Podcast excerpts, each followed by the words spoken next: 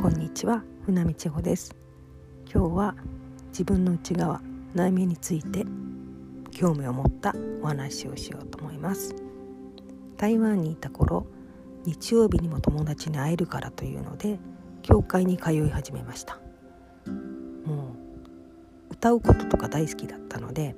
行って早めに行って自分で好きな歌を選んでやるっていうのはとても楽しかったです。で知らず知らずうちに、まあ、聖書のお話なども入ってきて。そうそうそうそう。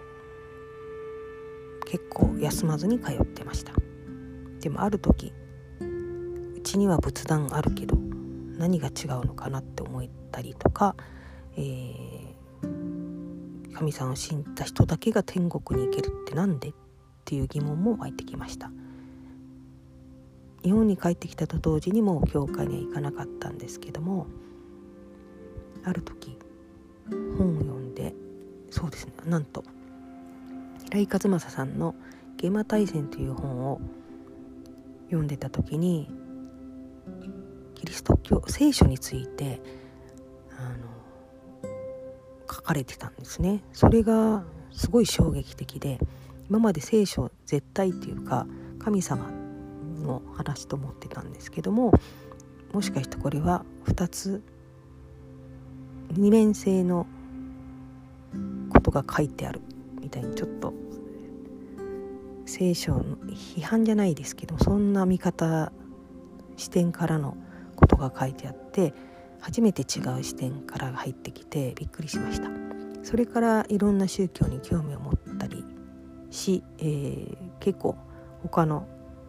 宗教なども調べたりとかして結構視野が広がっていきました。そこからそう平井先生ともあるきっかけでなんと直接交流することになり 平井先生から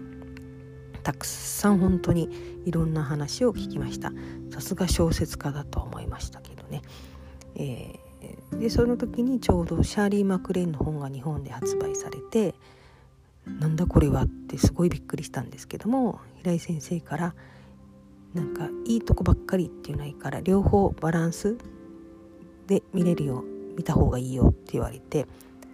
もうそればっかりじゃなくって、えー、ちゃんと地に足をつけるというかこうバランスよく見るという見方を教わったと思います。今日はこんなところにしようと思います。ではまた。